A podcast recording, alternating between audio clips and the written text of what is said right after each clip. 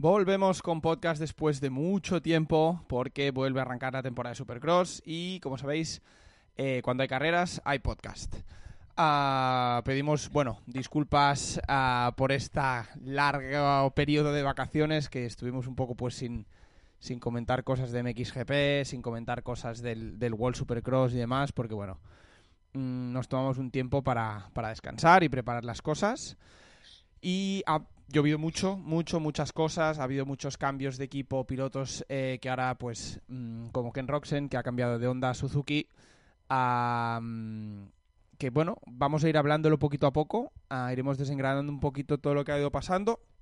Y después también, pues, eh, ha arrancado la temporada. Nos olvidamos también de, de hacer la porra, pero bueno, ya la tenemos para la segunda. Y conmigo está Eugenio. ¿Qué tal? ¿Cómo estás? Hola, buenas, muy bien. Después de mucho tiempo sin hacer podcast. Sí, sí, a sí, ver sí. si a ver si esta temporada logramos hacer algún tipo de seguimiento más o menos digno con los que los trabajos permitan y poco a poco. A ver, a Xavi no lo tenemos porque hace poco, pues entrenando se, lesionó y está recuperándose. Le mandamos un saludo y a ver si para, si para el próximo está un poco más, eh, más entero. Eh, y nada, lo, lo que comentaba, pues eh, mucha pretemporada. Ha habido poco baile de pilotos, sí que es cierto, pero el, el movimiento más sonado ha sido el de Ken Roxen, ah, que lo vimos pues bailar con, con muchas novias. Lo vimos encima de Yamahas, encima de... eh, bueno, no sé si se llegó a ver imágenes de- con la Kawasaki, ah, con la Stark Bark, incluso rodando aquí en, en Barcelona.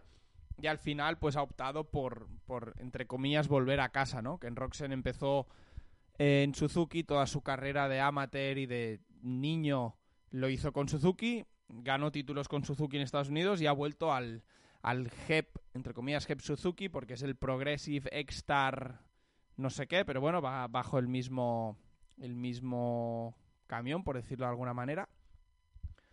A mí no me sorprende, es, un, es algo que yo creo que pues muchos pilotos les gusta, ¿no? Terminar donde empezaron y todos ya lo hemos, lo hemos comentado, hemos visto un poco que la carrera de Roxen ya empieza a estar un poco de capa caída.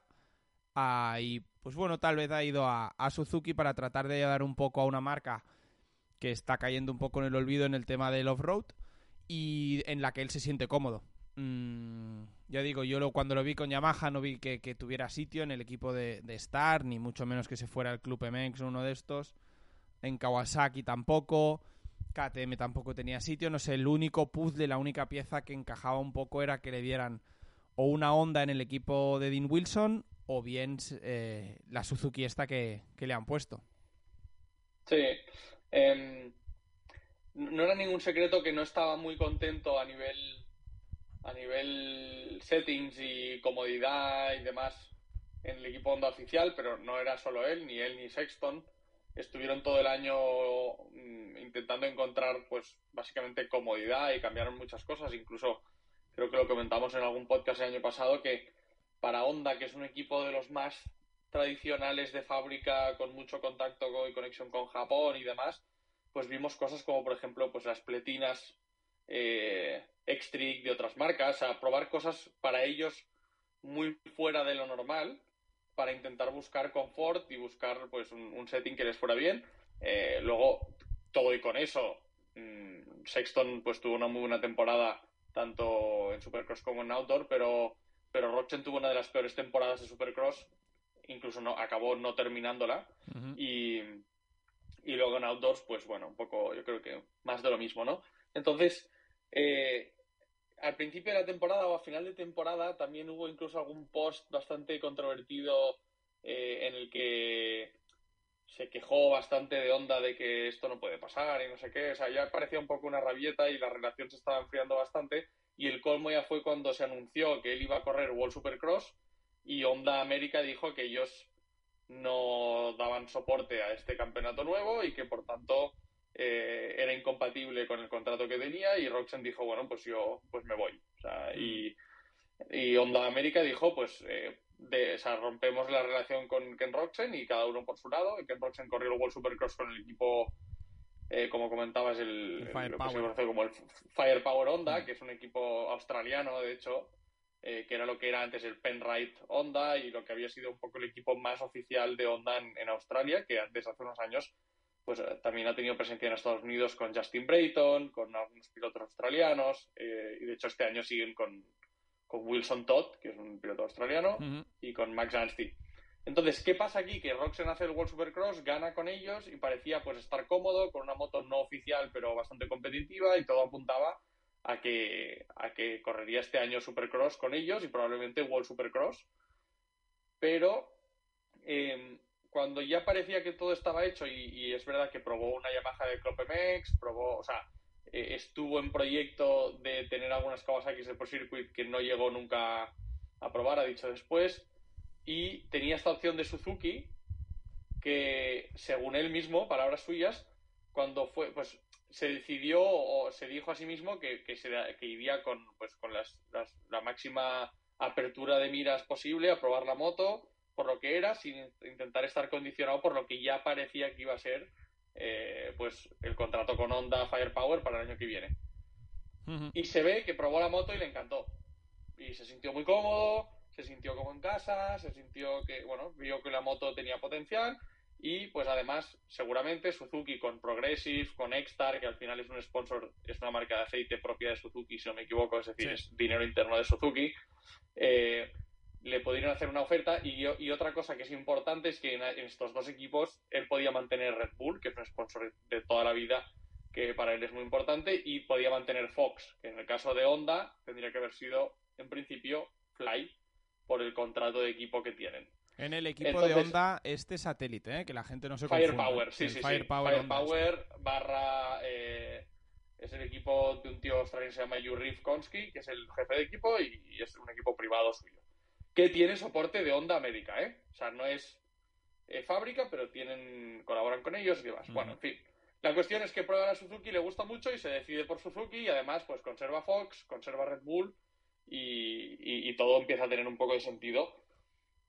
Pero bueno, a todo eso no quiere decir que Roxen eh, vaya a ser, mm, y para mí, ni mejor o peor que antes con Honda. Creo que la Suzuki eh, se ha ganado un poco como una mala fama por ser una moto que está un poco más, eh, un poco más anticuada por, por los avances que han hecho las otras marcas pero en el fondo es una moto que yo creo que en un equipo que cada vez es más oficial, porque Hep Suzuki se ha convertido un poco en el equipo pseudo oficial de Suzuki en Estados Unidos, pues pueden hacer una moto competitiva y demás. Ahora, para mí yo creo que el dilema, más allá de la moto con la que Roxen esté, es más qué potencial tiene Roxen como piloto hoy en día. O sea, yo creo que puede ganar carreras y creo que ganará carreras este año, pero no lo veo como un tío para luchar contra un Tomac, un Sexton o un Cooper Webb. Yo pienso igual y más, más después de lo que hemos visto esta, este fin de semana.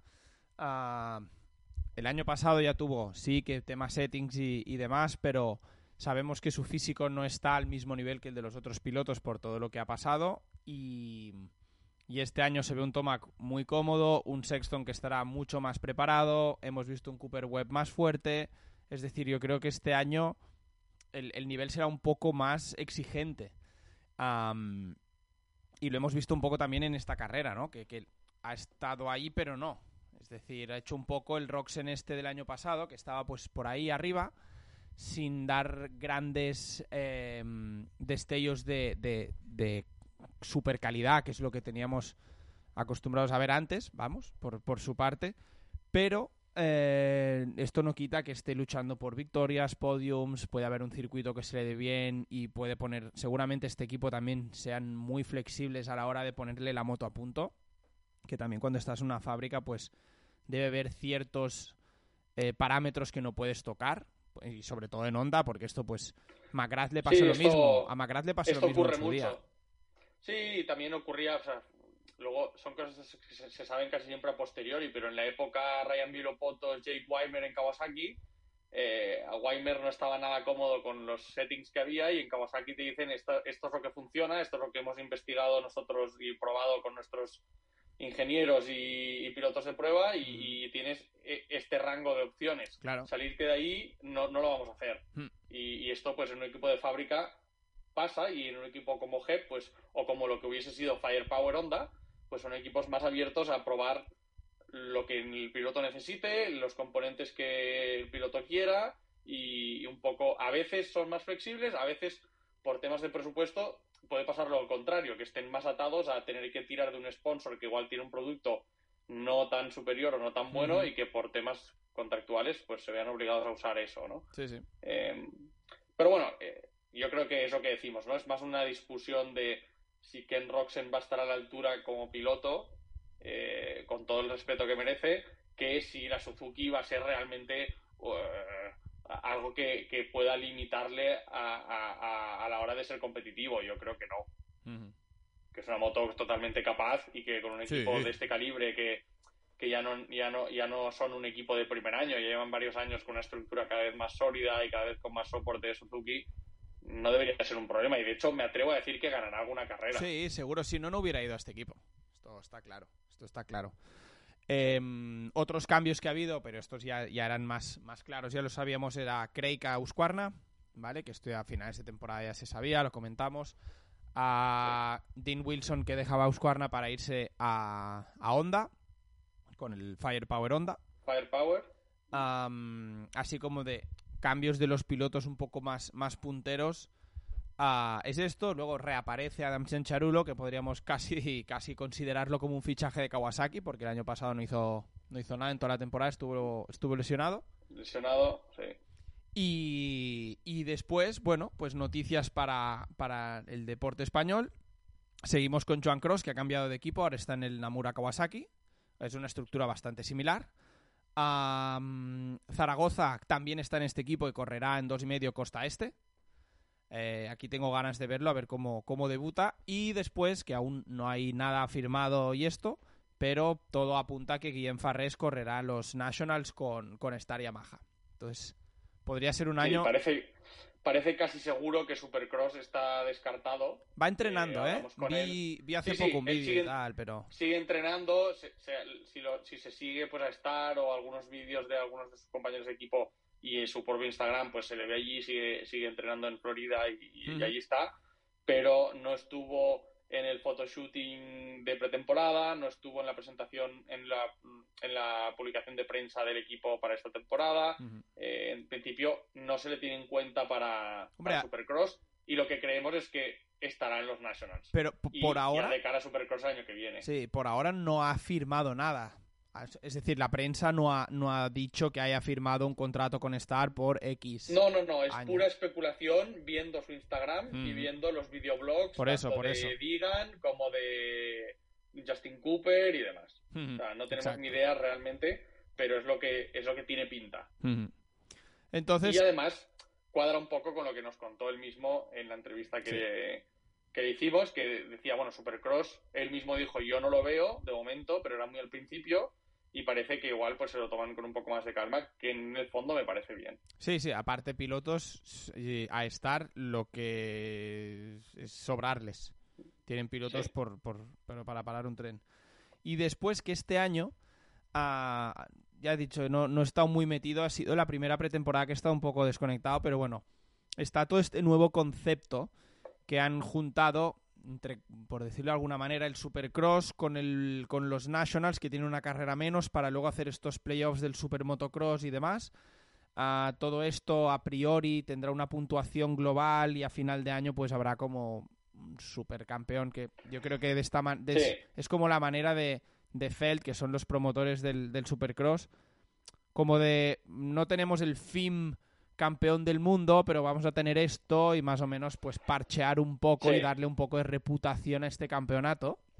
Que... Sí, es un poco, es un poco cómico que le llamen Super Motocross World Championship.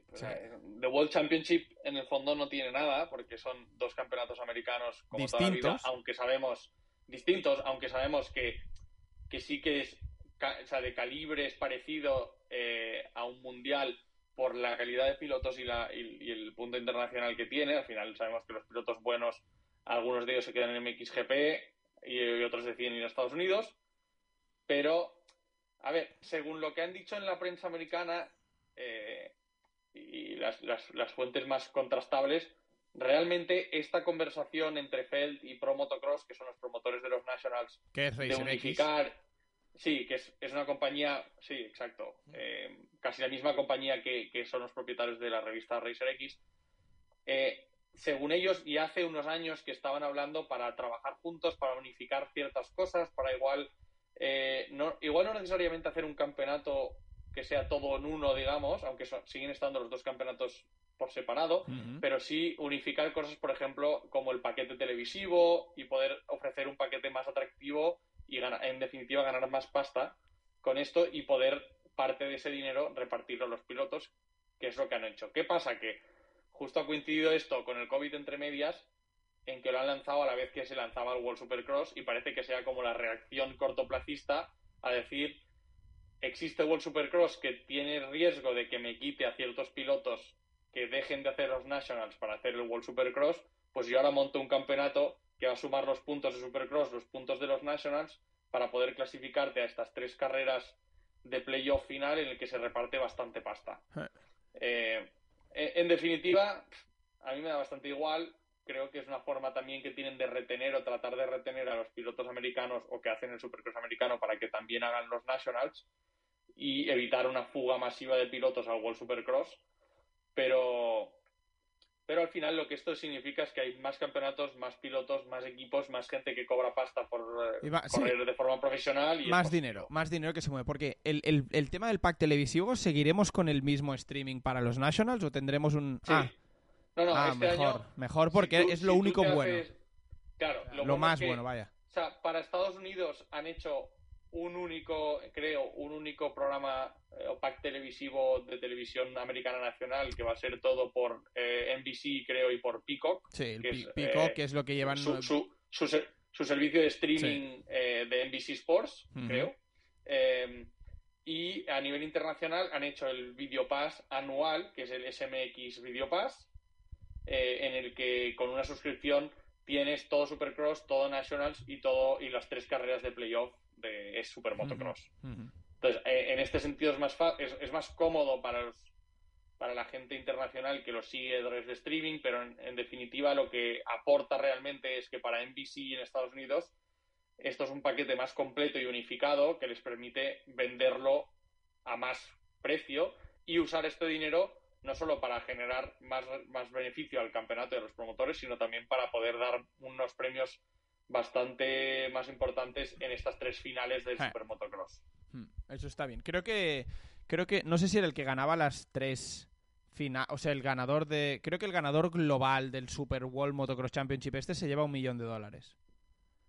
Puede ser, sí. He oído... algo así y creo que había unos 5 o 6 millones de dólares más a repartir eh, entre, entre las carreras y entre los pilotos que corren los tres playoffs o algo así. Sí, pero... Eh, eh, no, tengo el detalle, pero en definitiva es más dinero lo que Sí, sí, creo que escuché esto, que el super ganador se lleva esto que sustituye un poco el millón de dólares de Monster.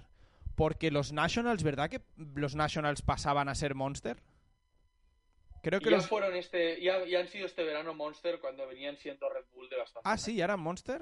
Sí, ah, pues este año eran Monster. Mira lo que me fijé. Pues por eso supongo que, que, todo también Monster pues dice, oye, pues la Monster Energy Cup aquella, pues lo hacemos todo el año global y así creo, creo que le iban a Creo que le iban a hacer eh, otra vez en, en 2023, pero igual con todo lo del SMX ya ha quedado obsoleta o ha quedado aparcada, no sé. Habrá que verlo, porque con con todo el lío del COVID hay cosas que, pues por ejemplo, la Red Bull Street Rhythm, que reapareció este año después de dos o tres años sin ocurrir, ¿no? Hay que ir viendo. Pero bueno, en definitiva, el campeonato de Supercross como tal sigue siendo exactamente igual, 17 carreras. Eh, Anaheim 1 ha sido el mismo Anaheim 1 de toda la vida y en este sentido no hay grandes cambios. eh, Sí, pues bueno, abramos el pastel de, de, Anaheim 1. Dices que ha sido en Anaheim 1 como toda la vida, sí, es verdad, en el mismo estadio y demás, aunque ha sido un poco especial a causa de las lluvias durante la semana. Un Anaheim muy blando, siempre comentamos que es, que es una pista muy dura, en la que se hacen pocas roderas. Eh, y este fin de semana pues vimos un circuito muy difícil, con unas roderas inmensas. Y, y como pues esto daba a muchos fallos por parte de los pilotos y se notaba mucho la, condición física. Eh, en practice ya Jason Anderson pues tuvo un susto, No sé si fue Chancharuro también en los Wolves tuvo un susto. Eh, Jet Lawrence también, no sé si tuvo alguna así que casi se... Dos, una pequeña y la otra creo que un poco más, más seria. Eh, si el Supercross es difícil, cuando tienes roderas de dos palmos en las transiciones, en las rampas y, cada vuelta es distinta, eh, no me lo quiero ni imaginar. Y si además a todo esto le añades que es la primera carrera de la temporada, nervios, eh, poco tiempo de poca poco ritmo de carrera, ritmo de carrera y, un circuito pues con la salida un poco distinta, que prácticamente no tenía whoops, un Anaheim 1 un poco va, especial, que a mí me gustó. A mí me gustó. Sí. Sí, a ver, Anaheim lo decimos cada año, ¿no? O sea, eh, hay muchas ganas, hay mucha expectativa, pero en el fondo no, casi nunca puedes sacar ninguna conclusión y creo que de este Anaheim aún menos. Porque yo creo que es, lo que decía. A ver, eh, eh, creo que excepto Tomac y Jet Lawrence. Ah, vale.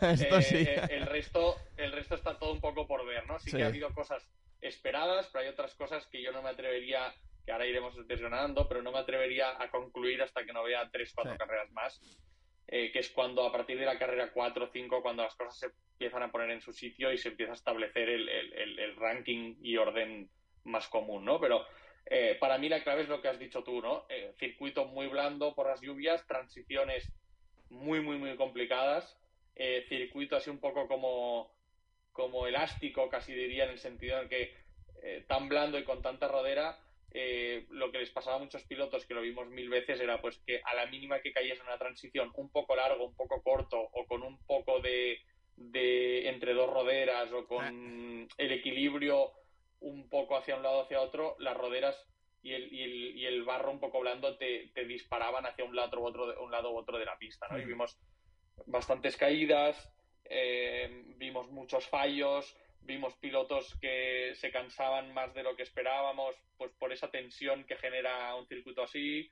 Em, y, bueno, y de hecho, parte de ello es lo que permitió varias cosas, ¿no? Pues para mí, el hecho de que Sexton perdiera posiciones al final de carrera lo atribuiría, atribuiría casi a esto, ¿no? A igual, pues fallos no, no tan característicos, no característicos para él. El hecho de que Tomac pudiera remontar, pues estando un poco más cómodo en un circuito así, puede recuperar muchos más segundos mm. que en un circuito más estándar. Pero realmente dificilísimo como primera carrera y, yo creo que eso también propició que viéramos algunos resultados que para mí quedan enmascarados. Hmm. A ver, dos y, medio. Sí, vamos por dos y medio, que es un poco em, donde menos dudas hay, yo creo. Aparte, aparte, uno de los rivales a priori que eran más fuertes, que era Austin Faulkner, eh, ya ha dicho adiós a la temporada, con la rodilla reventada. Fue el más rápido en practice, porque sí que es verdad que Lawrence tuvo pues un, un, un, quali un poco extraño.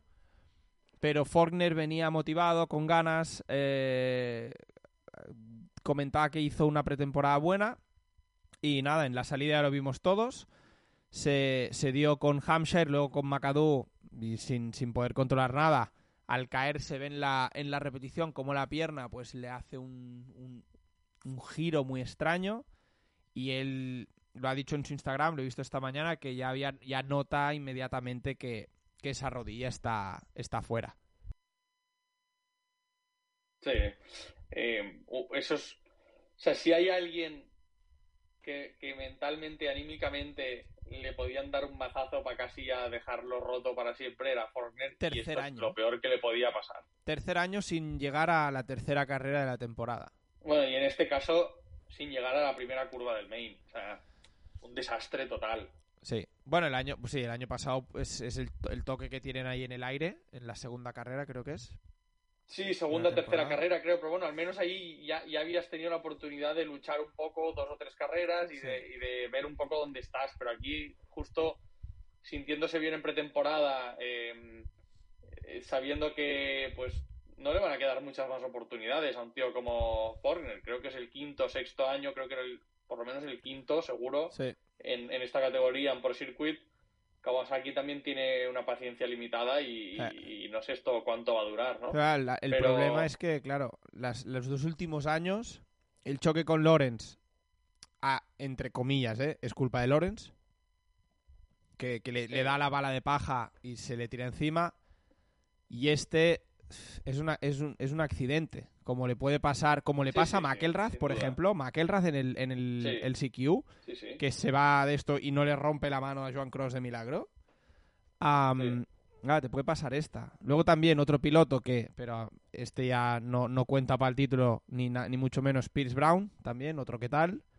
Que yo sí, por... sí, pero para mí, para mí la caída de Pierce Brown es mucho peor en el sentido de responsabilidad del piloto, porque esa es que estaba, o sea, no cantado, pero es un fallo que, han hecho pilotos 30 veces. Es decir, tú no puedes ir eh, eh, con, o sea, eh, o sea, con toda la intensidad de la primera vuelta, como si no tuvieses nada en la cabeza, intentar hacer el gran screw o la gran absorbida de un simple antes de una curva que es bastante más grande para poder absorberlo como lo intenta hacer, pues es evidente, le pega allí, va con toda la velocidad, intenta absorberlo haciendo una especie de screw, pues sale por orejas, pero es que estaba ah. cantado viéndolo, eh. era evidente que iba a pasar eso. Entonces yo no entiendo cómo un piloto así, que ya es propenso a caídas, aunque es muy rápido y es muy bueno, cómo comete ese error una vez más. Es un tío que el año pasado terminó la temporada tercero y de milagro, porque se dio más leches también. Sí, no que algunas de estas que, que, pensabas, este tío se ha matado y luego no sabías cómo, salían en el SQ y acababa haciendo tercero o cuarto. A priori corre, ¿eh? A priori corre la semana que viene. Sí, sí, no tiene nada roto. He leído que tiene una contusión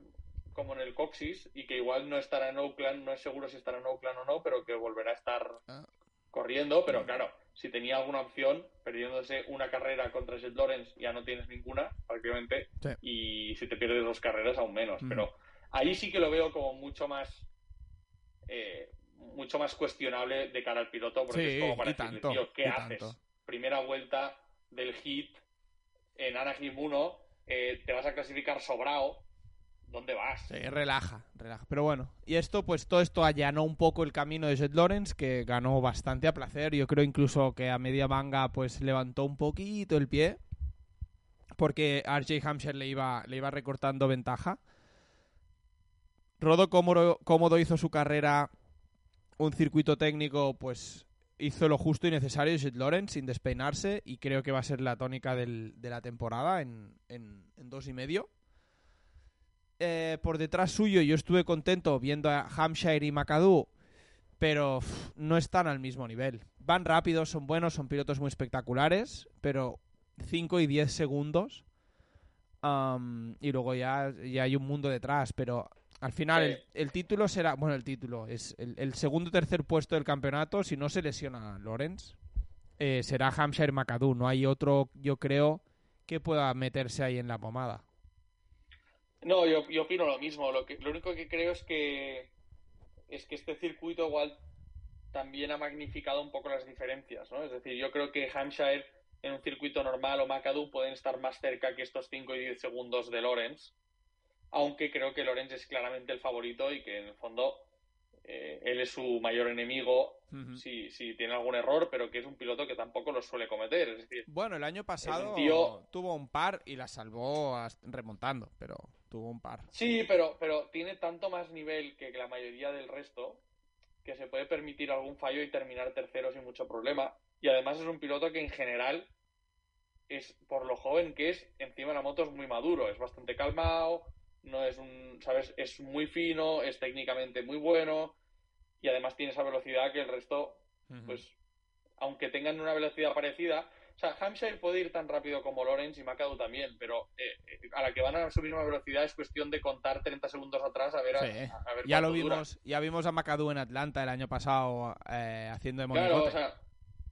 entonces, mm, cuando has de apostar a un campeonato de 7, 8 o 9 carreras, pues las probabilidades de que estos dos tíos ganen una carrera o le ganen en una o dos carreras son medianas o altas, pero la probabilidad de que le ganen un campeonato a ocho carreras es casi nula. Sí, sí, sí.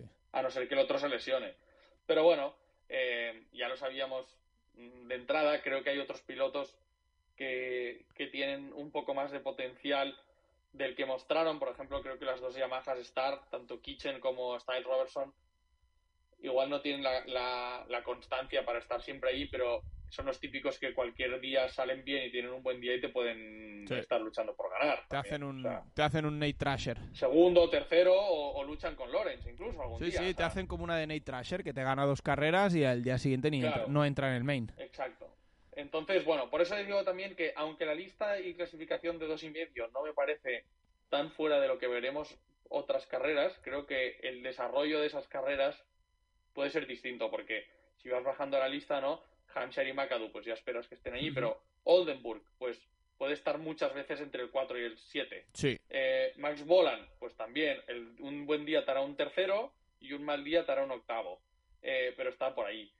Em, Enzo Lopes lo hizo muy Bueno. bien, tanto en el hit como en Enzo el Lopes main. muy bien, eh, hizo el mejor tiempo en la primera sesión calificatoria de dos, eh, en el hit estuvo rodando adelante, Sí. salió un poco mal y remontó. No hizo mala Sí, carrera, no hizo mala carrera. Y el programa de, No, no, hizo de Star, ay, de, de Club, está bien. Yo creo que tiene, tiene un... Yo creo que es un tío, sí, para estar con Bolan, Oldenburg, es un nivel más o menos así. Sí, yo creo que puede hacer algún podio incluso, eh, si, si sale bien. Sí. Eh, Enzo, Enzo Lopes es un tío que eh, cuando era amateur era un amateur bastante, bastante bueno. Empezó, en, empezó, si no recuerdo mal, creo que en Suzuki, eh, al principio en alguno de los equipos de Suzuki y enseguida, y luego estuvo en, en JGR también con la Suzuki y tuvo un poco de mala suerte y tal y, y se quedó un poco descolgado, pero a nivel talento es un tío que, que, que es bueno, o sea, eh, despuntó bastante en amateurs y, y creo que si no se lesiona y tal puede ir progresando y puede hacerlo bien. Pero, pero bueno, está un poco donde le toca. Sí. Eh, Kitchen 7, yo creo que mala salida, pero puede estar eh, delante. El año pasado se lesionó. Supongo que también primera carrera, pues te lo tomas con un poco más de calma. Sí, yo Nicoletti. espero más, espero más de Kitchen. Sí, sí, sí. Yo creo mejor Kitchen que, que Robertson, sin duda. Sí, veremos. mí- A, ver, Robertson es un tío rápido. Con pero también, tampoco hizo mucho. caídas, Supercross. eh, Sí, hay que ver. lesiones. Phil Nicoletti, muy veterano, pues bueno, este al final lo que dijo es hay que terminar las vueltas y poco a poco y más. En un circuito como este de, de Anaheim que era, era importante Sí, no hacer que- fallos. Ok, sí, entre el buena 8, entre el 8 y el 10 y después ya empieza, después está el Robertson 9 y ya empieza toda la, la el séquito de privados, pues Dylan Walsh, un tío que también te puede estar por ahí, eh, Derek Drake, quien tuvo Mira, Walsh hizo un muy buen hit y luego salió muy buen, muy bien, pero se fue desinflando un poco. El Stras, el que no está aquí es eh, Mumford con la Suzuki que iba liderando la repesca y se cae y no entra no entró en la repesca Carson Mumford. Sí. Va Fue con el Manford equipo de... que- ¿Eh? ¿Era Manford el que, a ver, ya- Sí. era Manford o Weitzman o uno de estos? Lo- ambos. Mumford sale el primero en la repesca, se va, Mm. cae y después en la siguiente curva antes del salto de meta le vuelven a dar un toque. Ah, no, Masterpool, Masterpool era. Ah, sí, Masterpool, perdona, Masterpool, perdona, sí, Masterpool. Creo que Manford está en la otra costa, ¿eh? Puede, puede, Masterpool, Masterpool, pero era, era, era una Porque Suzuki Manford se lesionó en pretemporada, sí, Masterpool. y le dan el toque aquel antes del salto de meta y, Sí, correcto. y yo creo que es un tío también, podría estar al nivel de, de Nicolettis, así sobre el top 10, pero no está, el 10. sí, sí. no entra en Sí, esta carrera. An- Anthony Rodríguez, eh, después de varios años sin correr eh, el 14, muy bien, aunque ni lo vi ni, ni me di cuenta. ¿Te acuerdas Sí. que lo comentamos hace una semana? Te dije, eh, mira, A-Rod vuelve. Pues ni me di Sí, sí, cuenta. Mirando la carrera ni me di cuenta. Pero bueno, eh, 250, carrera, carrera, bueno, ok, por, por el claro dominio de Lawrence. A ver la semana que viene con el supuesto barrizal que habrá en Oakland. A ver, sí, yo creo que hay. si hay, mucho barro, pilotos. si hay mucho barro y un tío alto como Levi Kitchen podría sacar petróleo un poco del, de la... Sí, y de creo, y creo que en la segunda parte de la, de la tabla va- podemos ver bastantes cambios, porque estoy ahora repasando los resultados de la, de la repesca. Y eso que decías, ¿no? Time Master Pool tenía ritmo y velocidad para estar bastante más adelante. Joshua Baris el año pasado hizo una bastante buena temporada y también se quedó fuera. Eh, veo Dylan Woodcock, que hizo bastantes mains, si no me recuerdo mal, el año pasado. Mitchell Harrison, que es un tío con bastante experiencia, que también puede hacer mains. Eh, Dominic Turi, que estaba el año pasado en Club MX. Sí, también O sea, la lió. hay- La lió en algún lado. tíos, hay varios tíos que, con- que la liaron y con este circuito tan complicado, pues igual tuvieron eh, peores resultados de los que pueden tener. Entonces yo creo que, hay varios que los podemos ver. O sea, Pierce Brown, obviamente ya lo hemos comentado. Wilson Todd también tampoco, tampoco creo que se hizo daño o algo pasó porque ni empezó la repesca. Entonces, hay varios que en esa mitad de tabla hacia abajo de dos y medio pueden, pueden decir bastante más de lo que hicieron en Anaheim. Eh, a ver qué tal. A ver qué tal tu 50. Eh, pasamos a cuatro y medio. Fue un poco, fue algo más interesante mm, por, todos los errores, las caídas que hubo. Eh, yo estaba bastante expectante de ver si sonaba otra vez la flauta a Justin Barsha. En el hit pensé, uy, no, este año se le acaba el, se le acaba el chollo de ganar la cuarta eh, carrera inaugural de la temporada y en el main event pues dije, ojo, que el tío no va mal. Estaba claro que Tomac le pasaría, pero luchó como un jabato, muy bestia, Justin Barsha, hasta que, bueno, se, se, se fue... Bueno, le pasó Tomac, cayó... Se salió, se salió del circuito. Sí, se salió yéndose al suelo. cayó. Ah, y después vino todo el festival de, de la caída de Toma, que fue... Estaba claro, siempre se metía por esa regata y siempre iba justo en el, en el salto del túnel. Yo no me, di, no me di tanta cuenta de que fuera justo otras veces. sí, sí, sí, sí. Me sorprendió que de repente oí pues el público que siempre gritan y digo, ah, ha pasado algo. Y, como siempre, pues alguno de los delante se ha caído y me lo encuentro y dije, bueno, va a dar emoción, porque ahora a ver qué pasa. Se quedaba Malcolm Stewart solo delante, hasta que luego también se pegó la mundial. Sí.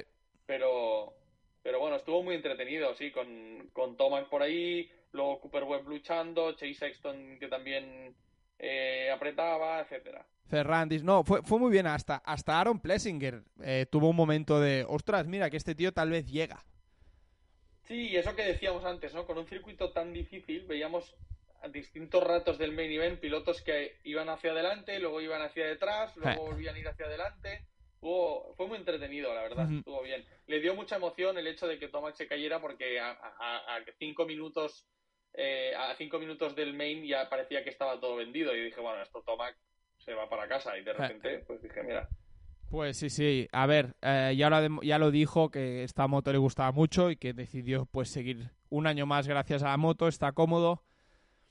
Eh, Tomac modo Hulk después de la remontada, que hacía tiempo que no lo veíamos. Mm, sin duda, claro, claro defensor al, al título. Mm, sí, estos son.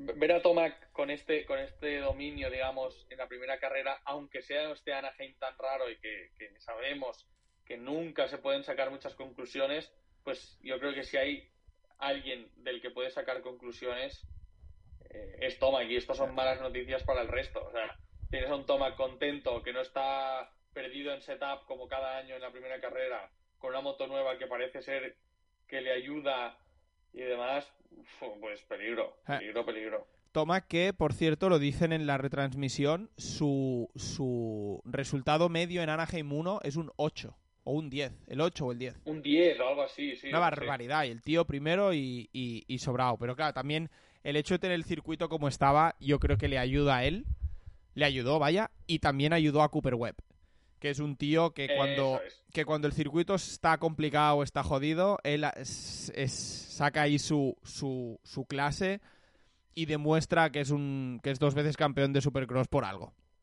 Y... Para mí, Cooper Webb es el tío al que le voy a pedir más carreras para empezar a creerme que está otra vez para luchar por el título. Porque el año pasado, recuerdo a todo el mundo, hizo segundo en Anaheim y la temporada fue un desastre. Sí, pero esta vez el segundo ha sido distinto, ¿eh? Sí, sí, ha sido, desde atrás... distinto, viniendo desde atrás, con esa garra de las últimas vueltas de recuperar posiciones, eh, robándole la cartera a Sexton en el último minuto como si se tratara de Roxen.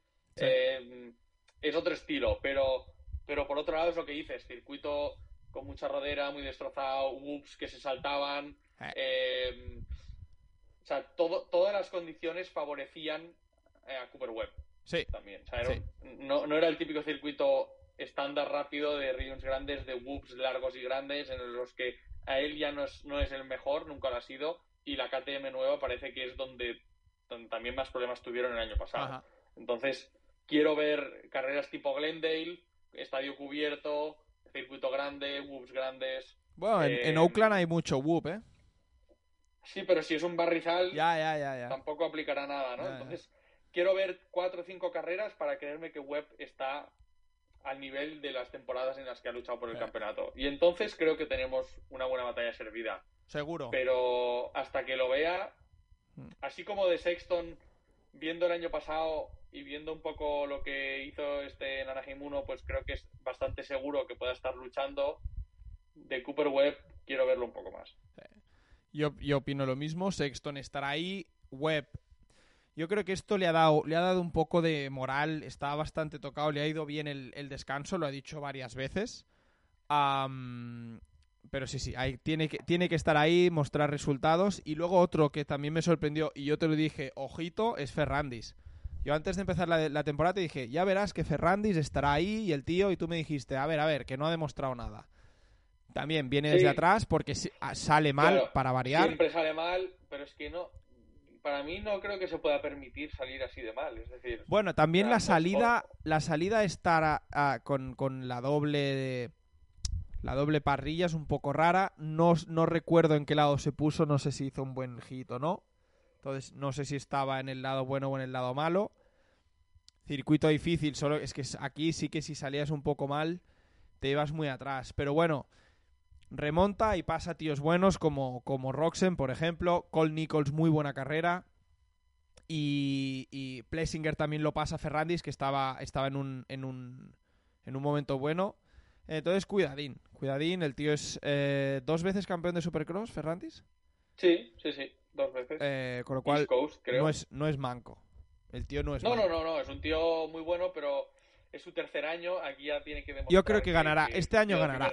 Alguna carrera ganará este año. Y, a ver, pero claro, si sale del 5 para atrás, con estos tíos, ya esto ya no es, ya no es dos y medio. Aquí o, o estás delante o no tienes un diferencial. Hay muy pocos tíos en esta categoría que sean capaces de, de ir adelantando desde atrás. Pero mira, tiene la tercera. De momento no es uno de ellos. Tercera mejor vuelta, ¿eh? Después de Tomac Roxen es el tercer tío más rápido. Pero bueno, yo estaré atento. Aparte, me, entre comillas, me gusta Ferrandis por, por, el hecho de no ser americano y tal, que les fastidia un poco a ellos.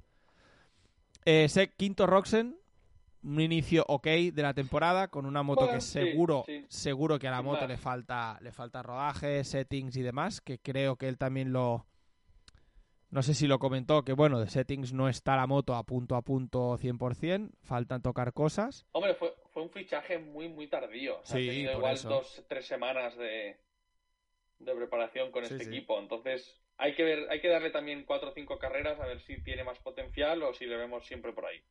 Sorprendente Cole Nichols con onda oficial, después de todo el año lesionado con las dos muñecas rotas, un gran papel, hits, main, muy bien.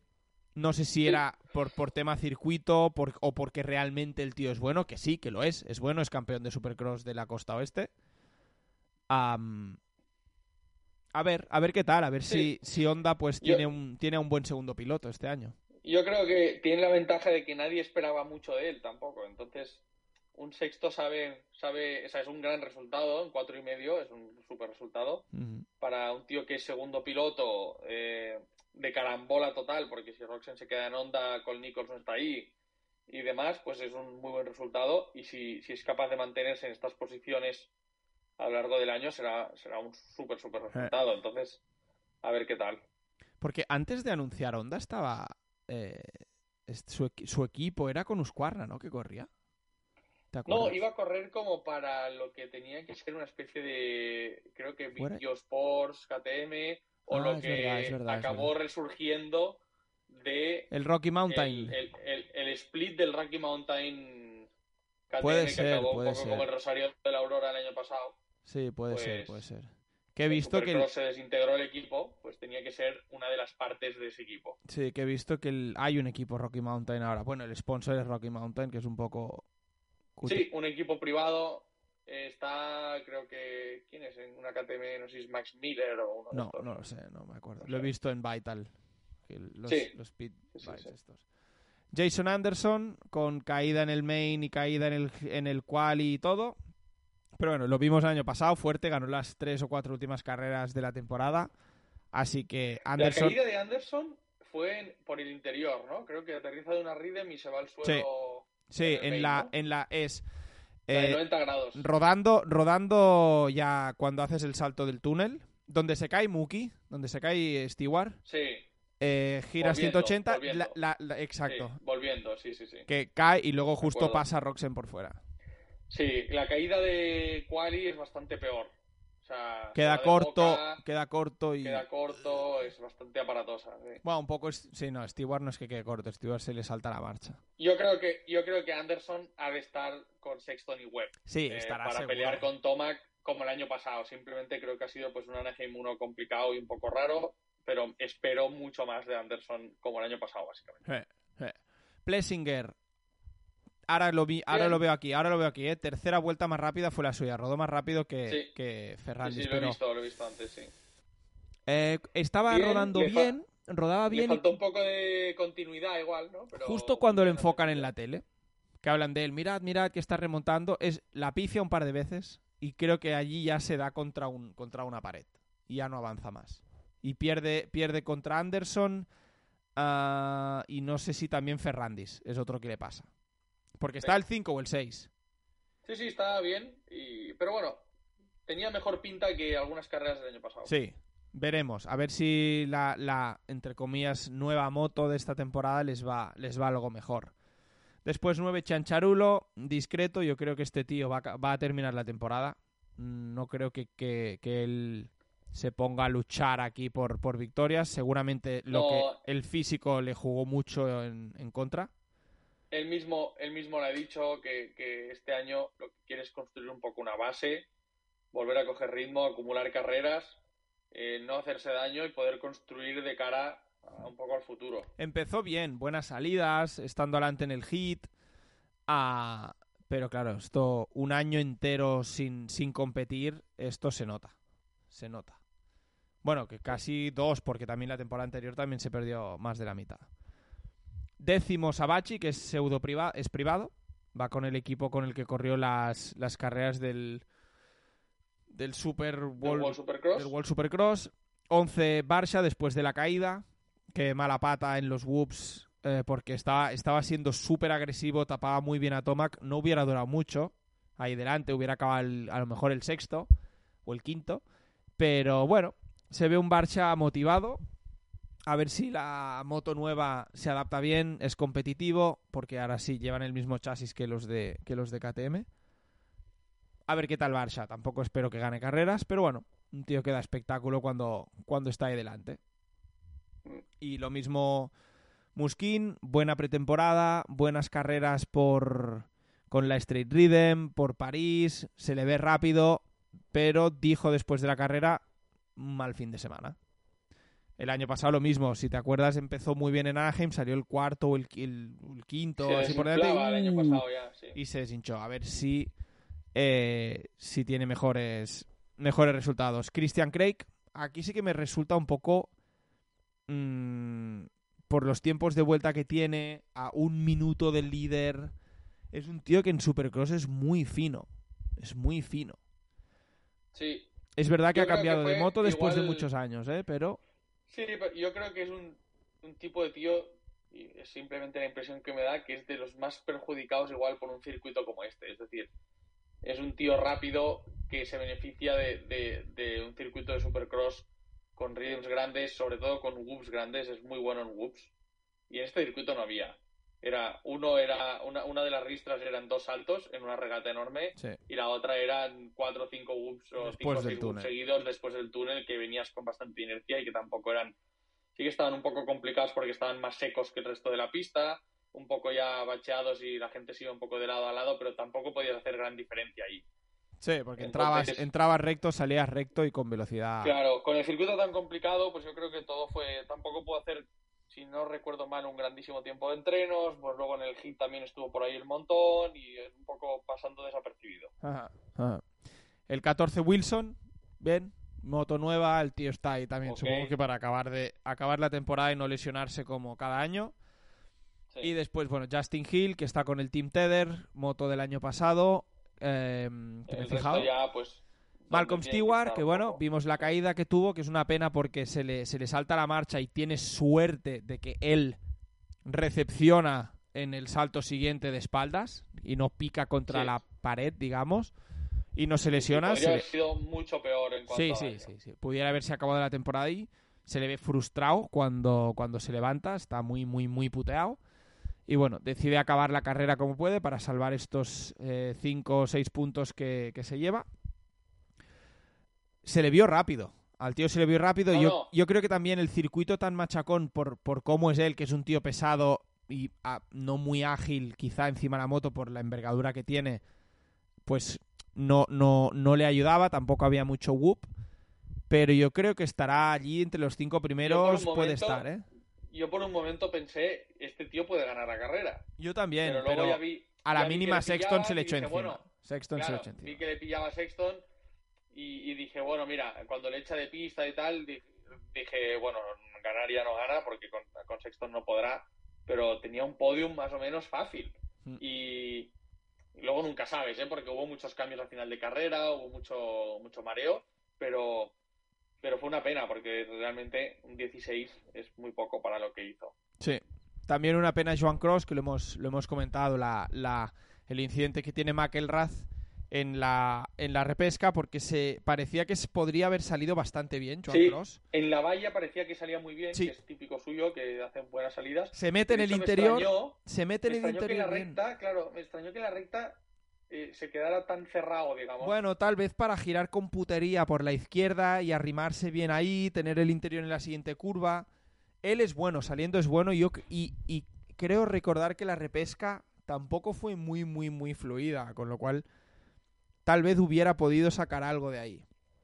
Pero se le ve Sí, bien. Pero, pero bueno, en entrenos hizo buenos tiempos, en general en su grupo, Sí. o sea, eh, se, se le ve como...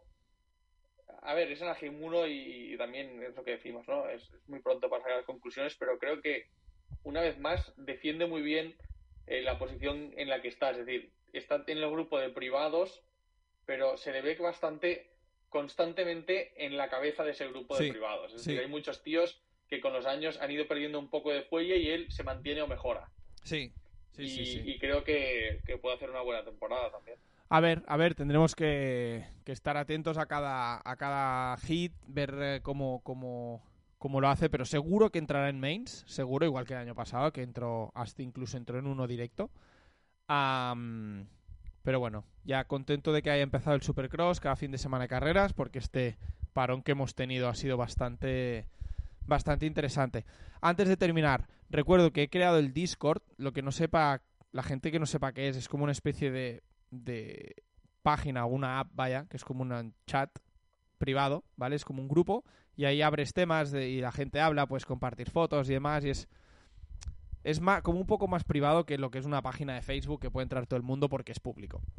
Entonces, bueno, ahí si os unís, pues podremos abrir temas de debate como, pues, qué os ha parecido este resultado, esta maniobra, este tal, este cual, y, intercambiar un poco, pues, pues, nuestras opiniones sobre esto que nos gusta, que es, que es el tema del, del motocross, del supercross, freestyle, etcétera. ¿Vale? Entonces yo os invito a que entréis, solo habéis de poner el, te registras con el mail, contraseña, y a partir de ahí empezamos a hablar y tendremos una, una vía de comunicación un poco más, más directa.